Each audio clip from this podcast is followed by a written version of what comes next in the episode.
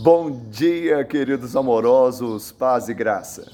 Quando, porém, vi que não procediam corretamente segundo a verdade do Evangelho, disse a Cefas na presença de todos: Se sendo tu judeu, vives como gentio e não como judeu, por que obrigas aos gentios viverem como judeus?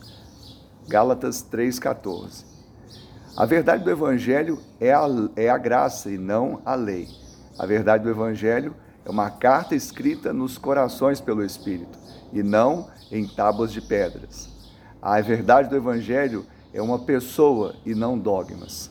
A verdade do Evangelho é a pureza de Cristo, a graça e o favor dele chegando a todos os homens. Que você receba a verdade do Evangelho, seja realmente desvendado seus olhos para a realidade do amor de Deus e viva na plenitude de Cristo. Que Ele te abençoe te dê uma semana de bênção e vitória, em nome de Jesus.